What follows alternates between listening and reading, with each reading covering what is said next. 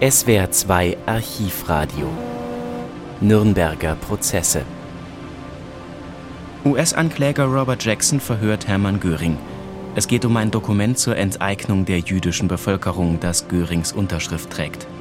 Hier fällt ein Begriff, der im Zentrum der nationalsozialistischen Verbrechen steht. It was you, was it not, who signed on the 31st day of July, 1941, a decree asking Himmler and the SS, the Chief of Security Police, and the SS Gruppenführer to make the plans for the complete solution of the Jewish question. Nein, so ist das nicht richtig. Diesen Erlass I asked to have you shown. kenne ich genau. I, I asked to have you shown uh, document 710, United States 509.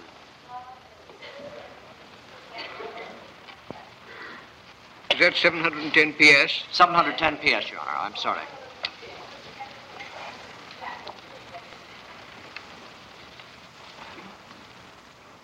Now, that document is signed by you, is it not?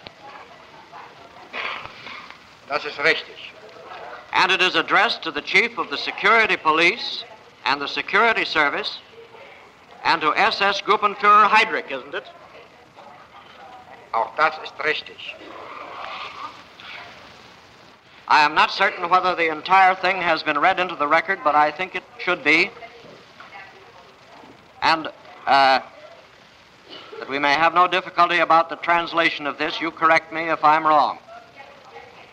Completing the task that was assigned to you on the 24th of January 1939,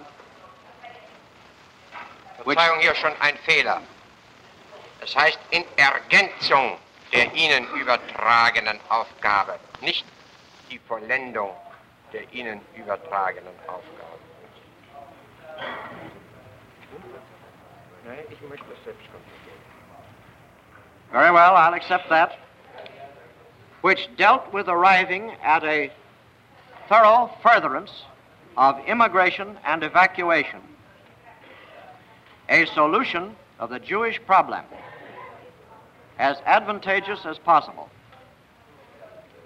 I hereby charge you with making all necessary preparations in regard to organizational and financial matters for bringing about a complete solution of the Jewish question in the German sphere of influence in Europe.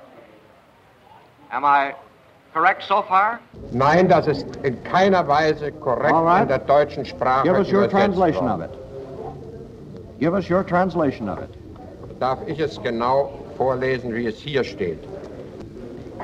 In Ergänzung der Ihnen bereits mit Erlass vom 24.01.39, also vor Kriegsbeginn, übertragenen Aufgabe, die Judenfrage in Form der Auswanderung oder Evakuierung einer den Zeitverhältnissen entsprechend möglichst günstigsten Lösung zuzuführen,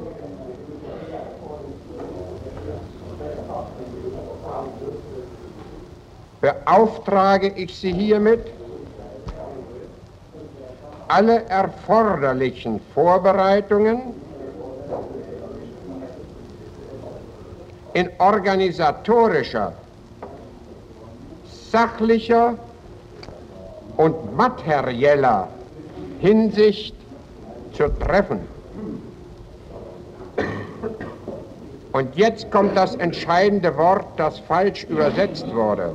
Es heißt hier nämlich, für eine Gesamtlösung, nicht für eine Endlösung für eine Gesamtlösung der Judenfrage im deutschen Einflussgebiet in Europa.